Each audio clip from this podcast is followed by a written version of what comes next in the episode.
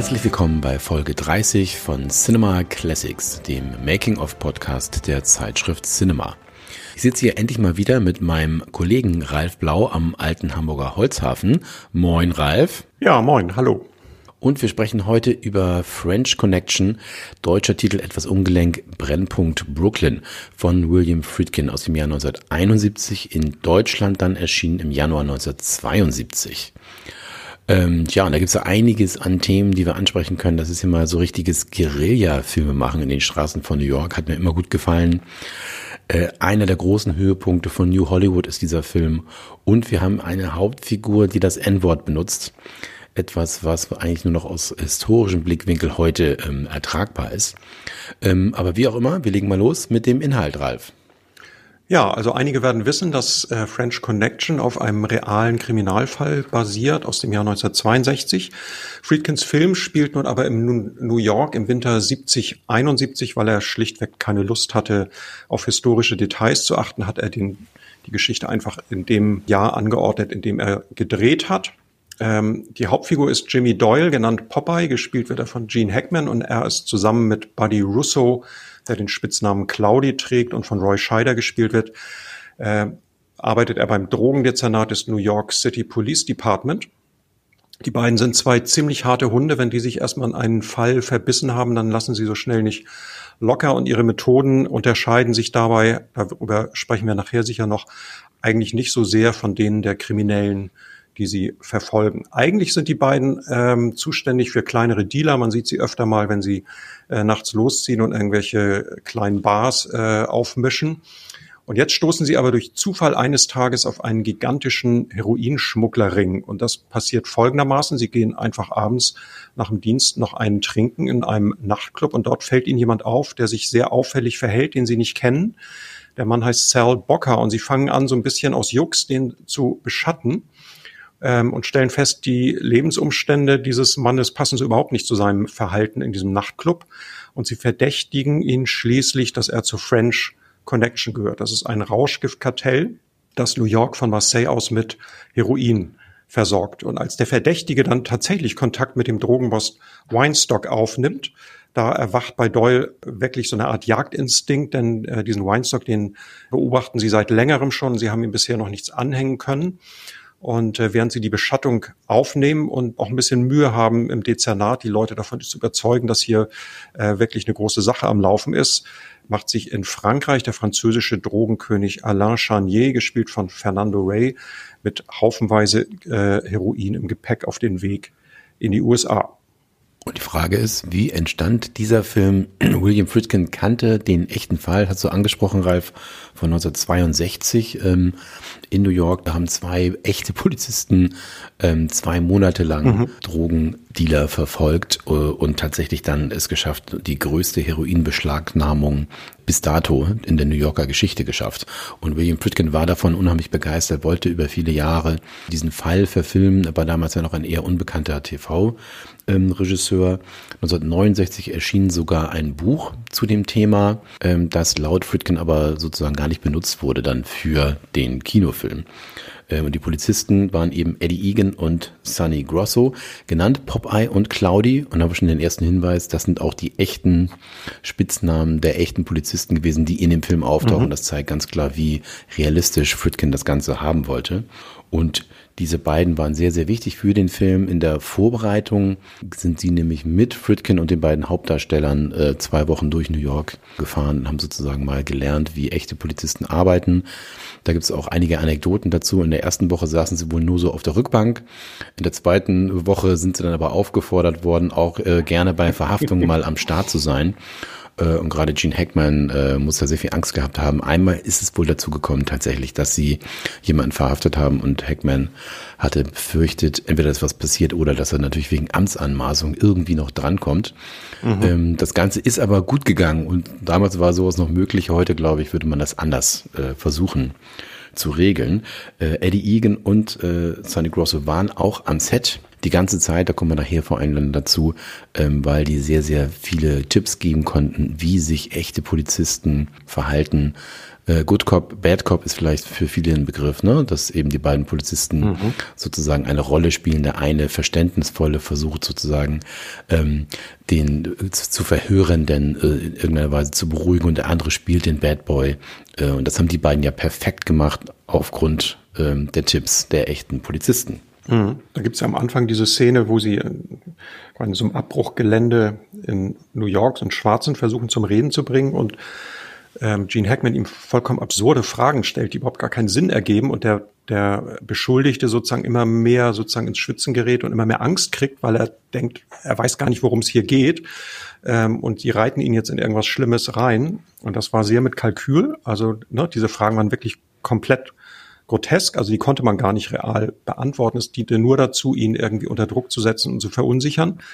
Und das ist wohl tatsächlich auf äh, einen Hinweis von Eddie Egan hin passiert. Also die beiden haben wirklich auch real diese Rollen gespielt, wenn sie irgendwie Verdächtige verhört haben. Und ich weiß gar nicht, ob es das im Film vorher schon in der Form so intensiv gegeben hat. Heute ist es ja sehr geläufig. Also man, kein äh, kaum deutscher Krimi kommt ohne Good Cop, Bad Cop äh, aus. Und ähm, aber damals war das tatsächlich noch relativ hm, neu, ja. glaube ich. Eddie Egan äh, hat ja auch dann eine kleine Rolle in äh, French Connection übernommen als der Vorgesetzte von äh, Gene Hackman, auch sehr mhm. schön.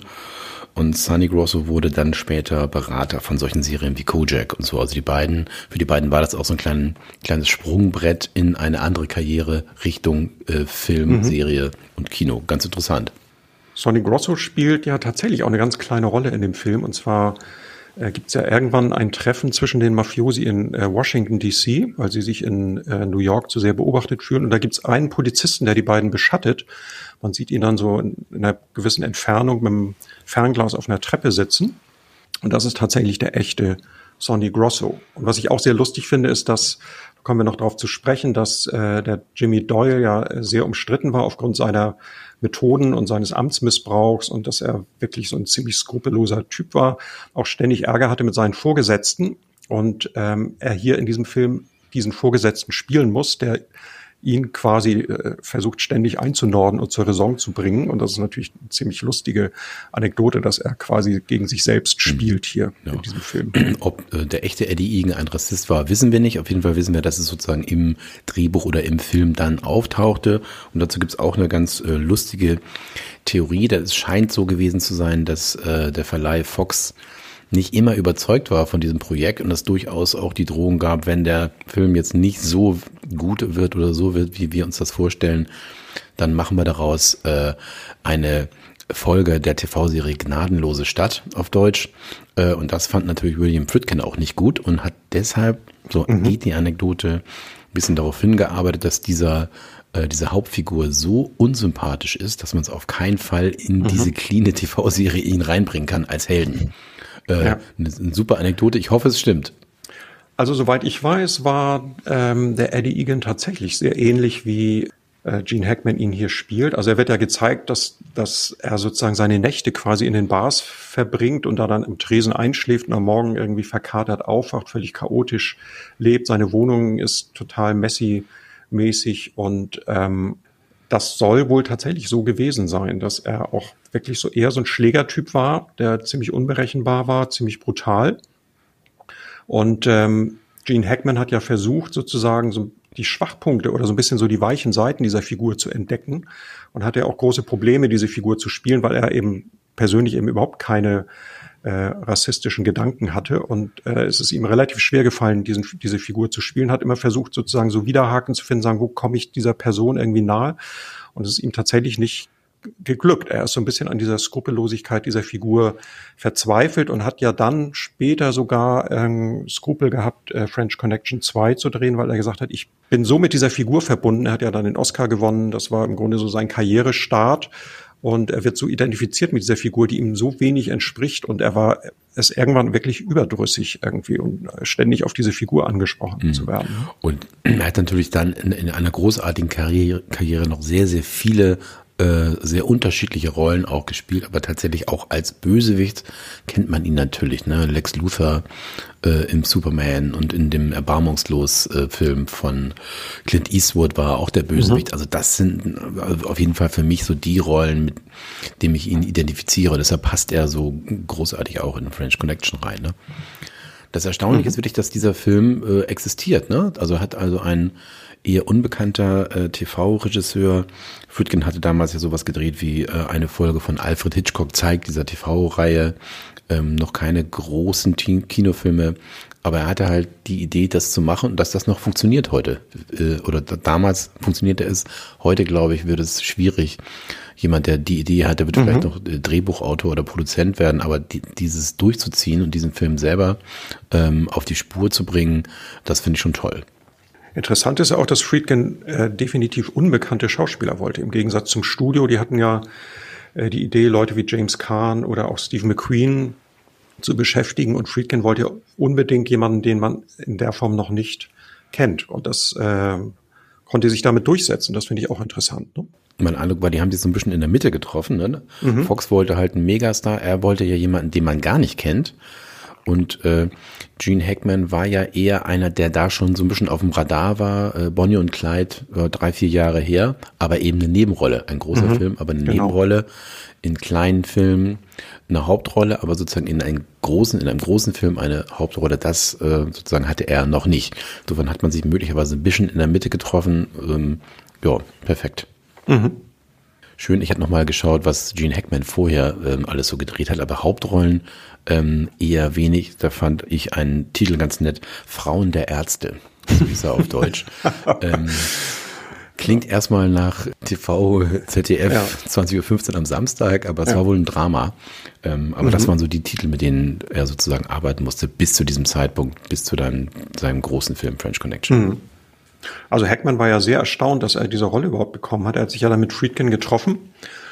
Und dann war die Sache eigentlich klar. Er musste, glaube ich, noch nicht mal vorsprechen, ähm, was, glaube ich, auch ein bisschen schwierig gewesen wäre, weil es gab ja nicht so richtig äh, ein richtig fertiges Drehbuch, soweit ich weiß. Und es wurde also viel sozusagen am Set ja auch an dem Drehbuch ähm, geändert. Und ähm, du hast es schon angesprochen, dass Friedkin ja sich so ein bisschen gerühmt hat, dass er das, die Buchvorlage von Robin Moore eigentlich nicht gelesen hat, sondern sich nur an den realen Fakten orientiert hat. Ob das stimmt, weiß man natürlich nicht so genau.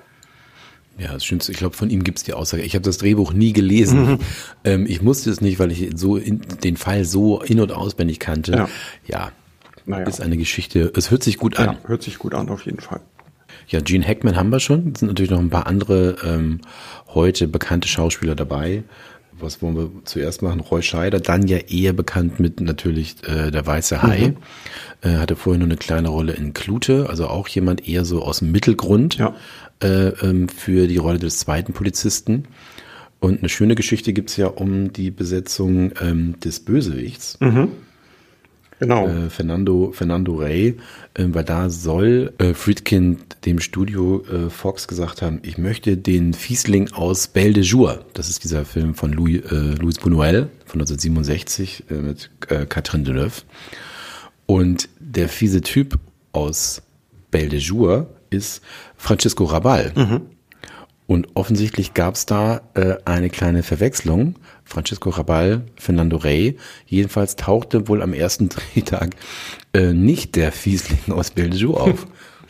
Richtig, sondern eben der besagte Fernando Rey. Und Friedkin hat sich aber sehr schnell, glaube ich, damit angefreundet, weil ähm, er über diese Figur, sozusagen diesen Gegensatz zu den Cops, einfach noch stärker herausarbeiten konnte. Das Besondere an diesem Film ist ja, dass äh, dieser Gangster wirklich so ein, so ein fast vollendeter Gentleman ist, der irgendwie kultiviert ist, verheiratet ist, ein sehr respektvolles Verhältnis zu seiner Frau hat. Dann hast du auf der anderen Seite den Polizisten, der so ein Schlägertyp ist und der überhaupt gar keine Manieren hat und ständig über die Stränge schlägt. Also das war, äh, macht ja auch so ein bisschen den Reiz dieses Films aus, dass du einfach so die Rollen im Grunde so ein bisschen moralisch vertauscht sind hier auch. Und sehr interessant finde ich auch eine kleine Rolle, nämlich der Mann von den Narcotics, also äh, so ein bisschen, ich glaube, die sind der Mod-Dezernat, die beiden Polizisten, ne? Mhm. ich weiß gar nicht genau, jedenfalls von einer anderen Polizeibehörde, wird gespielt von Bill Hickman. den könnte man vielleicht kennen aus Bullet, der dort auch eine kleine Rolle hat, aber vor allem der Stuntfahrer Ja, war richtig, äh, genau. in Bullet und äh, eben auch in diesem Film. Also das ist schon sensationell. Dieser Mann hat zwei der bekanntesten äh, Autoverfolgungsjagden oder Verfolgungsjagden Mhm. äh, der Filmgeschichte mitgestaltet. Ja, Bullet hat ja sogar indirekt was mit French Connection zu tun, weil äh, Friedkin ja diese große Verfolgungsjagd durch New York drehen wollte. Und äh, damals äh, hatte eben diese Verfolgungsjagd durch San Francisco in Bullet wirklich schon Kultcharakter und Friedkin hat gesagt, das kann ich nicht nochmal machen. Ich muss irgendeinen anderen Kniff finden, um irgendwas Spektakuläres irgendwie aufzuziehen, ist tagelang durch New York gefahren und hat irgendeine Idee gesucht und hat ist dann drauf gekommen, eben diese Verfolgungsjagd zwischen der U-Bahn und dem PKW unter der U-Bahn-Brücke äh, zu drehen. Also und das äh, ähnlich war es ja auch mit Steve McQueen. Der hat ja auch erst gar nicht gar nicht drüber nachgedacht, ob er an diesem Film mitspielt, weil er eben kurz zuvor Bullet gedreht hat und gesagt hat, also das äh, so eine Rolle spiele ich jetzt nicht gleich nochmal. Also insofern hat Bullet tatsächlich indirekt Einfluss gehabt auf French Connection, war so ein bisschen Vorbild und aber auch der Versuch, sich davon abzugrenzen. Ich weiß nicht, wie das Budget von Bullet war, wahrscheinlich äh, größer als das Mhm. äh, von French Connection. Jeweils das von French Connection soll tatsächlich nur 1,5 Millionen Dollar betragen haben. Ja. Und kein Wunder, ähm, dass es dann heißt, keine Sets, kein künstliches Licht. Ähm, wir gehen auf die Straßen und versuchen mal unser Bestes. Ja, richtig. Und daher auch dieser dokumentarische Stil. Und ich, ich liebe diesen Film immer noch, weil man sieht dann wirklich nochmal das alte New York ähm, von vor 50 Jahren. In, in jeder Szene siehst du es, da sind echte Kneipen, echte Straßen, echte Leute. Also das ist, finde ich, eins der, also das macht unheimlich das, äh, das Feeling und die Atmosphäre aus Ja. dieses Films. Man ist da wirklich in den Straßen, die genauso aussehen Ja. äh, und die eben nicht ähm, aufgebaut wurden. Ja, du hast es schon angesprochen, dass äh, die Sets eben oft gar nicht abgesperrt wurden, sondern es wurde mit realen Passanten gedreht, es wurde mit, mit im fließenden Verkehr gedreht. Äh, wir müssen gleich sicher nochmal sprechen über die Verfolgungsjagd, die war ja extrem spektakulär und ähm, so gefährlich, dass Friedkin im Nachhinein auch gesagt hat, das würde ich heute nicht wiederholen wollen. Aber ich erinnere mich vor allem auch an eine Szene, da gibt's äh, eine Verfolgung von Brooklyn nach New York und äh, sie verlieren dann, ähm, ich glaube, das ist sogar der äh, Sal Bocker, den sie da verfolgen.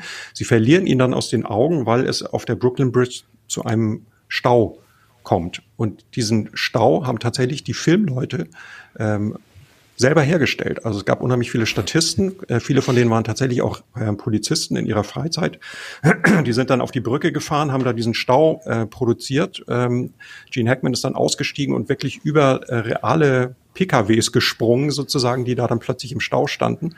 Ich glaube, nach einer Viertelstunde, 20 Minuten kam dann die richtige Polizei und gesagt, was ist hier los? Warum ist hier ein Stau? Und dann haben sie es so langsam aufgelöst, haben aber real gedreht. Also es war wirklich, wie du gesagt hast, äh, Guerilla Filmen sozusagen. Äh, man hat ähm, Situationen provoziert im, im, im Realen sozusagen und die genutzt ähm, für den Film. Genauso war es mit einigen Verfolgungen sozusagen auf der Straße, ähm, wo man, äh, wo die Schauspieler sich auch durch normale Passanten bewegen und dann von der Kamera gesucht ähm, werden. Das war ja auch so ein bisschen der Stil von ähm, Friedkin, dass er dem Kameramann oft vorher gar nicht gesagt hat, was jetzt passiert in dieser Szene und hat ihm nur gesagt, wo er ungefähr sich positionieren muss. Und dann fingen die Schauspieler an zu spielen und der Kameramann musste versuchen, sozusagen den Schauspielern zu folgen und einzufangen, äh, was sie tun. Und äh, dadurch entsteht natürlich so dieses äh, dokumentarische und ähm, dieser sehr raue Look des Films. Ne? Ja, ja, dem Owen Roisman, also dem äh, Kameramann, gönnt man dem Oscar, also fünf, glaube ich, gab's für äh, ähm, French Connection. Dem gönnt man es fast am meisten. Ja. Ne? Äh, ohne Crew äh, proben und dann geht's los. Äh, das ist, glaube ich, für den Kameramann das Allerschwerste. Und da immer hinterher zu sein, was, was haben wir vor, wo wollen wir hin und äh, das Ganze soll auch noch gut aussehen. Nee, das gönn ich ihm am meisten. Ja, und normalerweise gibt's ja, wenn du so Kamerafahrten hast, werden vorher Schienen verlegt, wo dann mit dem Kameradolly fährt dann da lang und so. Dafür hatten sie überhaupt kein Geld. Sie haben dann einfach einen Rollstuhl genommen, da die Kamera draufgestellt und sind dann neben den Darstellern hergefahren in diesem Rollstuhl. Ähm, also auch das finde ich total verrückt. Also wie dieser Film gedreht wurde, das ist wirklich fast spannender als, als der Film selber. Ne? Ja, ja, das Motto halt alles echt. Mhm. Äh, du sagst es schon, viele Polizisten ähm, echt. Es heißt auch, bei einer Szene soll das Heroin echt gewesen sein. Ja, ähm, richtig. Als tatsächlich einer äh, überprüft wird, ob das Heroin oder was für ein äh, Stärkegrad oder Härtegrad, ich weiß gar nicht, ich kenne mich da nicht so aus, es hat. Und da haben sie wohl offensichtlich das aus der Asservatenkammer mhm. mitgehen lassen für den Dreh. Mhm. Und sie wollten ja sogar auch den echten Hut von Eddie Egan Richtig, genau. ähm, nehmen, aber da war er so der alte Westernheld und die Polizisten als Nachfolger äh, in der Stadt von den Westernhelden sagen natürlich, mein Hut setzt nur ich auf. Den konnten sie nicht bekommen Richtig. und haben dann so einen ähnlichen ähm, ja. für Gene Hackman genommen. Ja. Und da er ja auch mitspielt, es gibt da eine Szene, auch ein berühmtes Foto vom, also ein Filmstil vom Ende des Films, da sieht man ja Gene Hackman mit seinem Hut und direkt dahinter sieht man Eddie Egan mit seinem sozusagen echten mhm. Hut stehen. Mhm.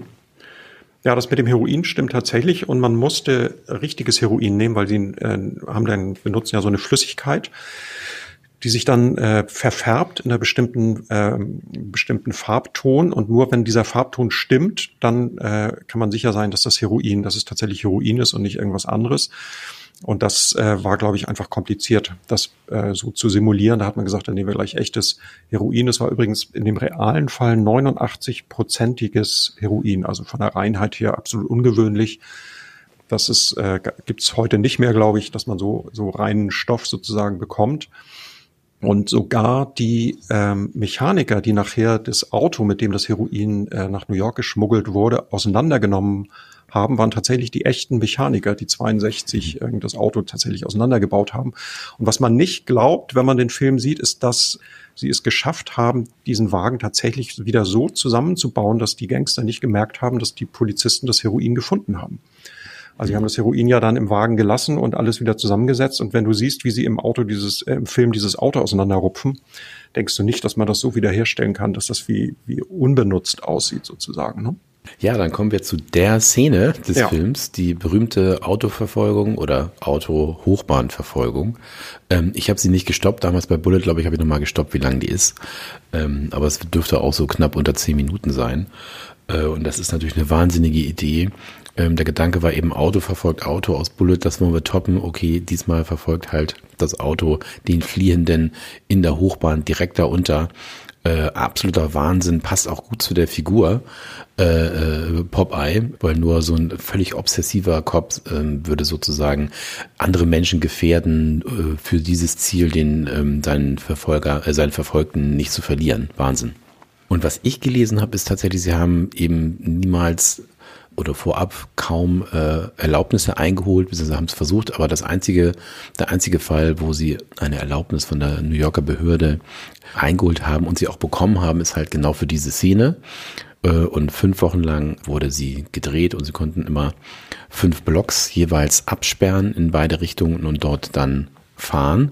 Aber ganz klar, das, das äh, sieht man ja immer auch dann im Film, es waren wohl immer echte Autofahrer dabei, die von nichts wussten. Mhm. Genau, und es gab ja auch eine Reihe von Unfällen, sogar mit den Stuntwagen. Es gab so Markierungen, wie die Wagen aufeinandertreffen, wie sie aneinander vorbeifahren. Und der Wagen, in dem Gene Hackman saß, der wurde aber dann so oft touchiert, dass sie eigentlich ständig die Dreharbeiten unterbrechen mussten, um den Wagen wieder in Stand zu setzen. Und es gibt sogar einen realen Unfall mit einem weißen Pkw, ich weiß nicht mehr genau das Fabrikat, der auch im Film zu sehen ist. Und das war tatsächlich ein echter Unfall mit einem ähm, nicht beteiligten äh, Verkehrsteilnehmer. Und das Ganze wurde noch einen kleinen Tick schneller gemacht, dann durch das Undercrank-Verfahren, wie es so schön heißt. Das bedeutet, du hast ja 24 Frames ähm, pro Sekunde, 24 Bilder pro Sekunde. Und ähm, bei dieser Verfolgung haben sie dann zum Teil nur 18 genommen, sodass es etwas schneller aussieht. Also ganz mhm. fürs äh, Auge nicht wahrnehmbar, aber sieht ein bisschen schneller aus. Mhm. Und angeblich sind sie ja mit weit über 100 Stundenkilometern da äh, durch die Gegend gerast. Das kann man eigentlich auch nicht glauben. Vor allem nicht, wenn wirklich ähm, Passanten daran beteiligt waren oder andere Autofahrer, die von nichts wussten. Ne? Also heute undenkbar. Also das würde man gleich verhaftet werden, wenn man auf die Idee kommt, sowas zu drehen. Ne? Also heute wirst du ja für so einen simplen Flashmob irgendwie in der Einkaufszone schon verhaftet und wenn du da mit, mit, äh, mit so PKWs solche Szenen spielst, also total durchgeknallt. Knast, sag ich noch, Ralf. Ja. Knast wäre das heute. Eine der äh, dramatischen Situationen ist ja die, ähm, die ähm, Frau mit dem Kinderwagen. Ja. Da können wir aber beruhigen, die, das war gestellt. Das war gestellt, ja. Das war eine Stuntfrau, da war jetzt nicht, da ist nicht zufällig die Frau da reingeraten. Ja. Und es gibt ja auch noch die Anekdote dazu, dass eben der Mann von der New Yorker Behörde, der das genehmigt hat, danach gefeuert wurde mhm. und hat wohl im Scherz ähm, zu Fritkin gesagt, ich genehmige das nur mit, wenn ich 40.000 Dollar und ein One-Way-Ticket nach Jamaika bekomme. weil er der Meinung war, naja, also wenn ich das jetzt tatsächlich durchgehen lasse, dann werden sie mich feuern. Mhm. Und das ist tatsächlich auch passiert. Ja. Ja, dann gibt es ja die Auflösung dieser Verfolgungsjagd, wenn der äh, Killer, äh, Pierre Nicoli heißt er im Film, ähm, dann tatsächlich von Popeye erwischt wird und ähm, was damals auch, glaube ich, viel diskutiert wurde, von hinten erschossen wird. Also auf der Flucht quasi wieder. Und ähm, alle waren sich eigentlich einig, dass der echte Eddie Egan keine Skrupel gehabt hätte, das zu tun. Deswegen haben sie es dann im Film auch entsprechend so umgesetzt. Aber das wurde tatsächlich diskutiert, ob ein Polizist die Person, die er verfolgt, von hinten einfach niederschießt. Aber ja. Sag mal so, verboten ist es. verboten ist es, genau. War es auch damals ja, in New York. Richtig, genau. Ja, Ralf, was bleibt von dem Film nach, nach all den Jahrzehnten? Also ich kann ihn auch immer wieder schauen. Es gehört, äh, er gehört zu den äh, Filmen, die ich alle paar Jahre wieder anschaue und der für mich nicht schlechter wird. Also ich habe tatsächlich, äh, war erstaunt, ich hatte natürlich noch diese Verfolgungsjagd, über die wir gerade gesprochen haben, im Kopf. Den Rest des Films hatte ich tatsächlich relativ vergessen und war total erstaunt, dass es im Grunde ja gar keine richtige Handlung gibt. Die Geschichte ist ja eigentlich, diese beiden Polizisten wollen äh, diesen Verdächtigen beschatten, müssen eigentlich ständig gegenüber ihren Kollegen diese Beschattung rechtfertigen, weil die immer sagen, da ist doch gar nichts und ihr bildet euch das ein und so. Und sie einfach mit ihrem Spürsinn sozusagen äh, sich da festklammern und du eigentlich außer diese, diese ähm, Beschattungsmaßnahmen sozusagen gibt es ja kaum eine andere Handlung. Was ich auch total verrückt finde, ist, wenn das ein Originaldrehbuch gewesen wäre, ähm, wäre das wahrscheinlich gar nicht durchgekommen, weil so viele wirklich ähm, unwahrscheinliche Dinge in diesem Film passieren. Zum Beispiel, dass die Franzosen und die äh, Amerikaner, äh, die Drogengangster, diesen Deal durchziehen, obwohl sie die ganze Zeit wissen, dass sie beschattet werden und einfach das Gefühl haben, sie sind schlauer als die Polizei und sie schaffen es trotzdem, die immer wieder abzuschütteln und ähm, übers Ohr zu hauen. Da würde man eigentlich sagen, das ist total unglaubwürdig. Also wenn die so sozusagen schon im Fokus der Polizei sind, würden sie den Deal abbrechen. Sie haben das aber tatsächlich ähm, durchgezogen. Das finde ich total interessant gibt ja auch andere Verfolgungsjagden in dem Film. Also zum Beispiel diese Szene, wo ähm, der von Fernando Reh gespielte äh, Drogenboss aus dem Hotel kommt und die Polizisten abgelenkt sind und nicht darauf achten und ihn nicht bemerken. Gene Hackman kommt in dem Moment fast zufällig vorbei, um die anderen abzulösen und sieht, der verlässt das Hotel, die anderen merken das nicht und dann nimmt er alleine die Verfolgung auf. Das ist tatsächlich auch passiert. Also das äh, Friedkin hat da sehr genau sozusagen geguckt, irgendwie, was er von realen Ereignissen in den Film übernehmen kann. Und eine meiner Lieblingsszenen ist tatsächlich diese Essensszene, wie Fernando Rey mit einem Geschäftsmann, einem Geschäftspartner essen geht und die wirklich so ein Mehrgänge-Menü sich auftischen lassen und ähm, Gene Hackman draußen in der Kälte steht. Es muss ein unfassbar kalter Winter gewesen sein, 70, 71, mit extremen Niedrigtemperaturen. Und der steht da irgendwie stundenlang und ihm frieren die Füße ab und er trinkt einen Kaffee, den er irgendwann auf die Straße kippt, weil er so beschissen schmeckt. Und währenddessen siehst du diese Gangster irgendwie so in dinieren. Da siehst du eben sozusagen, wie strapaziös und beschissen Polizeiarbeit sein kann. Das ist eben auch, sind so Szenen, die einfach sehr zum realen Gehalt dieses Films beitragen. Zwei andere Sachen äh, kann ich noch ergänzen. Äh, es gibt eine Szene, wo sie die Verfolgung aufnehmen. Da legt Gene Hackman seinen Hut hinten auf die Hutablage. Und das war wohl so ein ähm, Code unter den Polizisten. Wenn so ein Hut ähm, auf der Ablage liegt, dann läuft gerade eine verdeckte Ermittlung. Also dann wissen die anderen, hier sind verdeckte Ermittler im Einsatz und wenn die jetzt irgendwie ordentlich Gas geben, nicht, dass sie dann von anderen Polizisten gestoppt werden. Und dann gibt's ja die Szene am Anfang im, in dem Nachtclub, der heißt Copacabana. Diesen Nachtclub gibt's nicht mehr. Da tritt aber eine ähm, ein Soul-Trio auf. Das sind die Three Degrees. Die waren damals noch nicht so bekannt, sind dann später mit dem ähm, Philly Sound sehr bekannt geworden. Da war der bekannteste Vertreter ja Barry White und das ähm, Love Unlimited Orchestra. Und die hatten später einen Riesenhit, der hieß äh, When Will I See You Again, waren dann in den 70er Jahren relativ populär. Hier waren sie noch nicht so bekannt. Die drei gab es schon seit Mitte der 60er, aber die sind tatsächlich auch durch diesen Auftritt in äh, French Connection, hat deren Karriere so ein bisschen an Fahrt aufgenommen. Das wusste ich auch noch nicht, Ralf. Mhm. Nicht schlecht, nicht schlecht. Ja, und das Ganze gilt ja als einer der tollen Beispiele äh, von New Hollywood. Ich habe das Gefühl, da bist du relativ firm, ne? Kannst du sozusagen in, in dieser Richtung der Kinogeschichte, kannst du da French Connection einordnen? Also ich glaube, dass er zumindest nach Bullet, der zweite Film ist, der sozusagen die Art, wie wir heute Polizei- und Actionfilme äh, sehen und wahrnehmen, sozusagen entscheidend geprägt hat. Und das Besondere an New Hollywood war ja wirklich raus aus den Studios, aus den künstlichen Kulissen rein ins echte Leben.